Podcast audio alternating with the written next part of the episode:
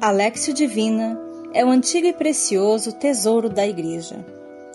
Desde os primeiros séculos, os santos e santas nos ensinaram a iluminar a vida por meio da Lexio Divina. Ela possui quatro degraus em direção a Deus. O primeiro degrau é a leitura da palavra. O segundo é a meditação. O terceiro, a oração. E o quarto, a contemplação.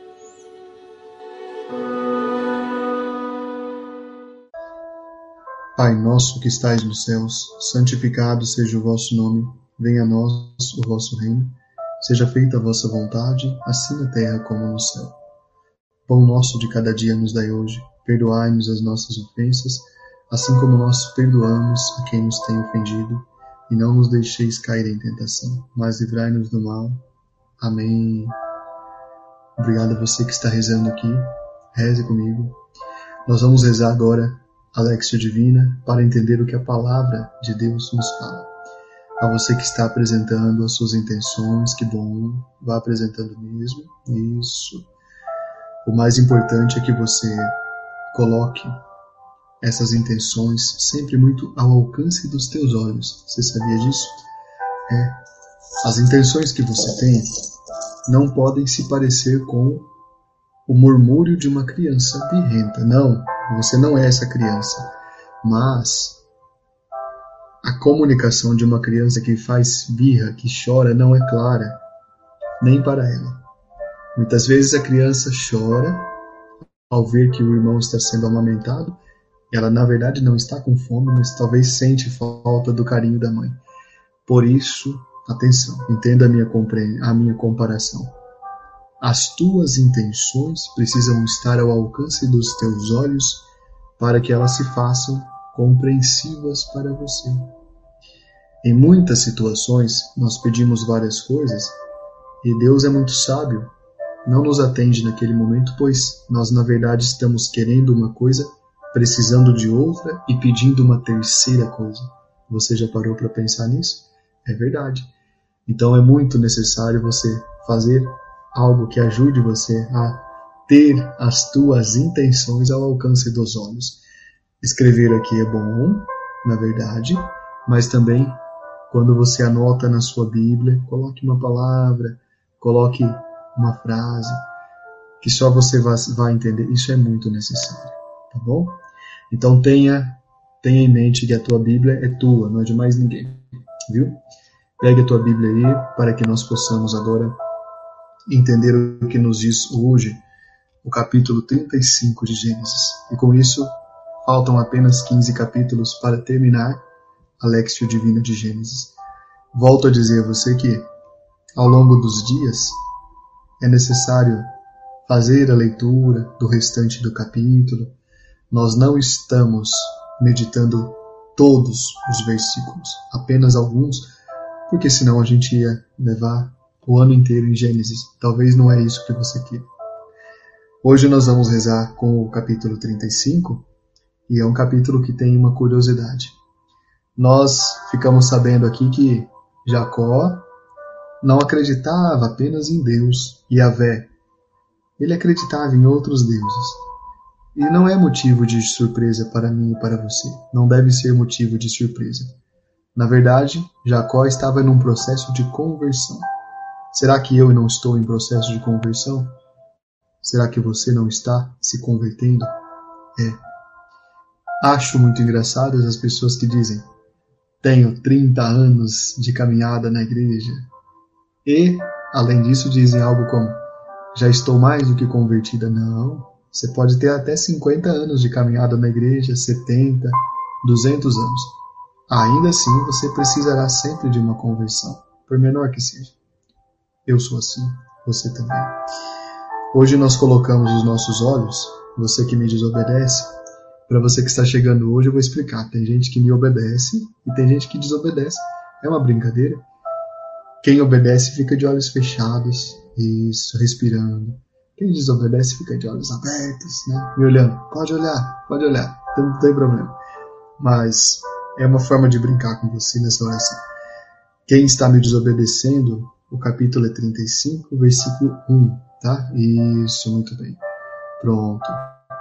Isso mesmo, né? Estamos em processo de conversão. Vamos rezar pelas pessoas que sofrem depressão. Isso mesmo. Com muita fé, atentos à palavra, ouçamos. Deus disse a Jacó: Levanta-te, sobe a Betel e fixa-te ali. Ali erguerás um altar ao Deus que te apareceu quando fugias da presença do teu irmão Esaú. Jacó disse à sua família e a todos os que estavam com ele: Lançai fora os deuses estrangeiros que estão no meio de vós. Purificai-vos e mudai vossas roupas. Partamos e subamos a Betel. Ali farei um altar ao Deus que me ouviu quando eu estava na angústia e me assistiu na viagem que fiz.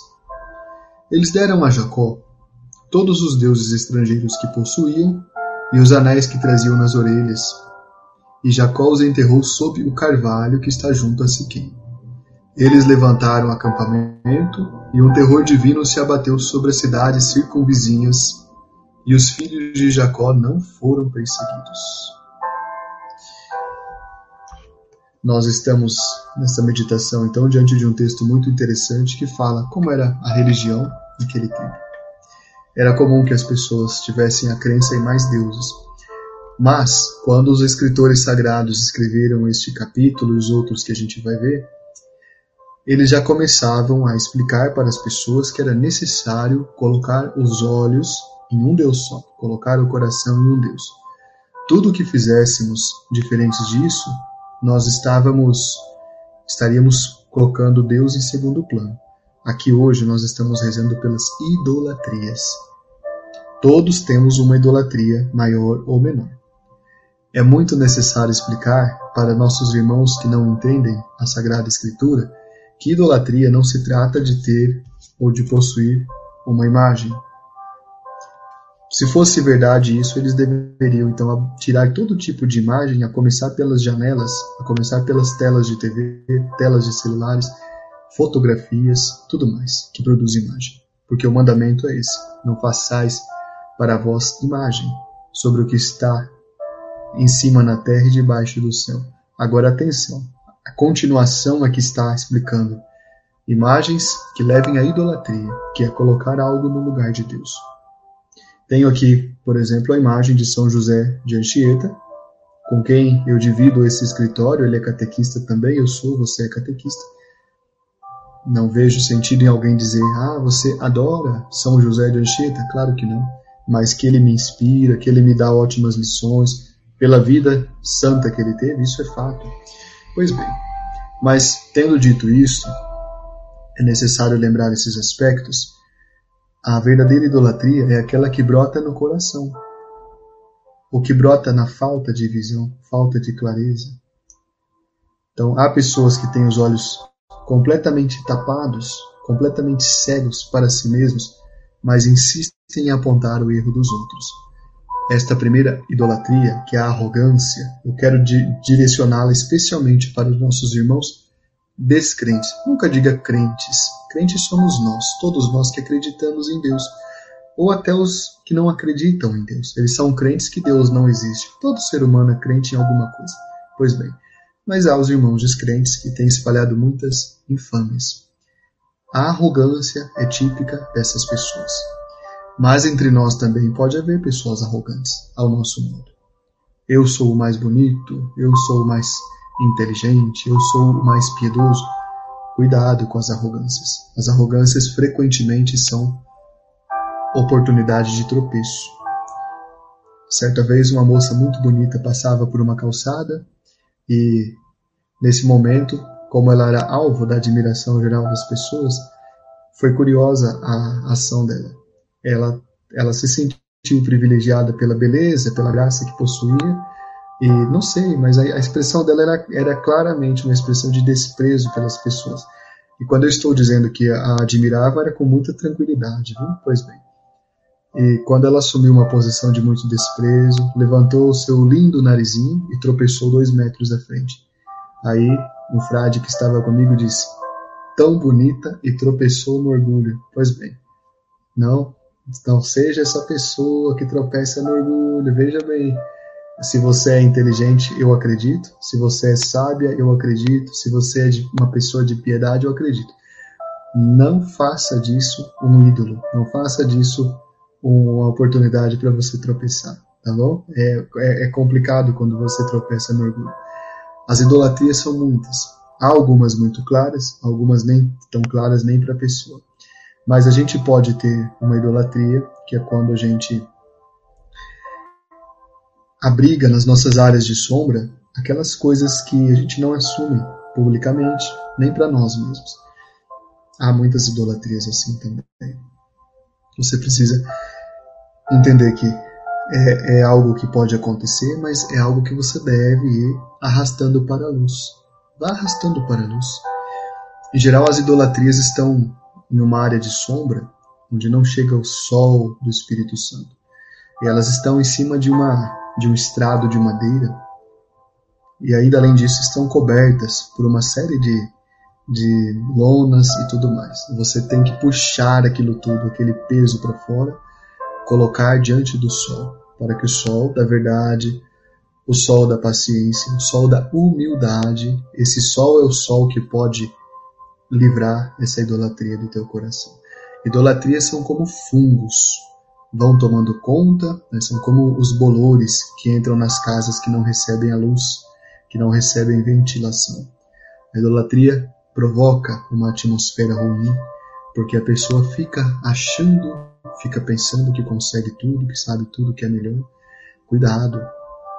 Uma, a gente fala assim nesse momento, a gente consegue pensar, mas há uma prova da qual é difícil escapar, em que a idolatria toma conta as nossas idolatrias internas. Quando você está diante de alguém que você não gosta, às vezes é muito fácil que ali se inflame o ego, o orgulho, a palavra áspera. É, eu sei, não quero ser hipócrita aqui. É assim que a gente sente as coisas.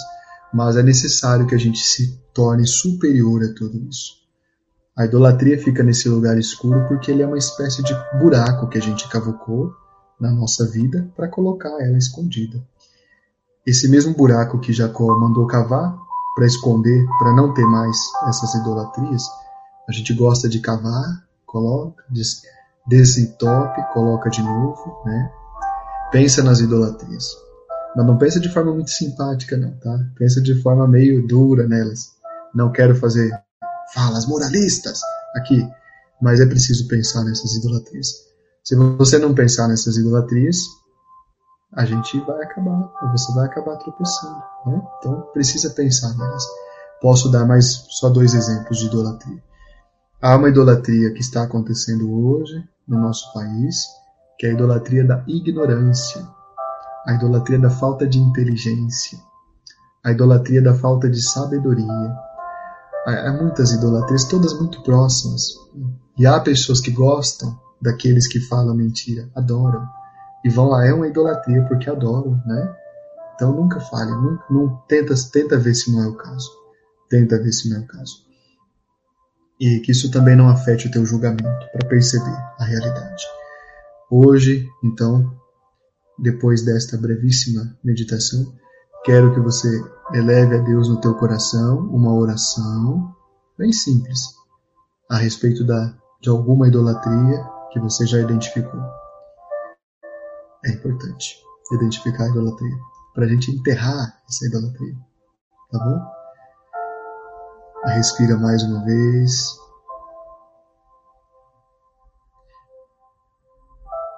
Isso mesmo. Lentamente, profundamente. E nesta contemplação eu quero que você, agora, imagine aquele campo onde está Jacó com os seus filhos. Imagine que esse campo é um campo onde você está pisando e que você consegue também com as suas próprias mãos cavar um buraco naquela areia daquele deserto. Deixa lá a idolatria da desesperança, a idolatria do coitadismo, a idolatria do rancor, a idolatria do sentimento de impotência, a idolatria das más memórias. a idolatria da arrogância, tudo. Quaisquer que sejam as tuas idolatrias, você deixa nesse, nesse buraco.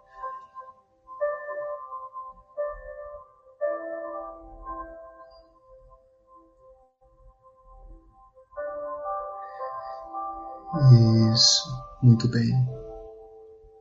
Obrigado por rezar comigo nessa noite. Espero que você tenha uma terça-feira de muita luz, de muita paz. Muitos aqui vão descansar nesta véspera de feriado. Rezemos pelo nosso país. No dia 7 de setembro é o dia em que uma mulher proclamou a independência do Brasil, não é? Você sabia disso? É, precisa conhecer a história dela. Uma imperatriz proclamou a independência do nosso país. Não foi o imperador, foi uma imperatriz, ajudada por um dos homens mais inteligentes que já existiram no nosso país, né? Você precisa conhecer essa história. Vale a pena, vale a pena. Então eu quero que você reze também pelo Brasil nesses próximos dias. Reze pela alma da imperatriz Leopoldina, reze pela alma também de José Bonifácio. E claro, para que o nosso país tenha vida longa e próspera e consiga afastar-se dos predadores que atualmente estão sugando a sua vitalidade. Este país é para ser a terra de Santa Cruz, o primeiro nome que ele ganhou. E a gente ainda um dia conseguirá fazer com que as cruzes colocadas em cada uma das nossas cidades, nas nossas, nos lugares mais belos que há nas cidades, as igrejas, a gente vai conseguir honrar essa cruz do nosso Redentor. Obrigado por rezar aqui. Descanse, tenha uma noite abençoada de sono e que Deus te alcance de todas as formas possíveis. Estivemos reunidos em nome do Pai e do Filho e do Espírito Santo. Amém. Louvado seja nosso Senhor Jesus Cristo, para sempre seja louvado. Um ótimo descanso a você.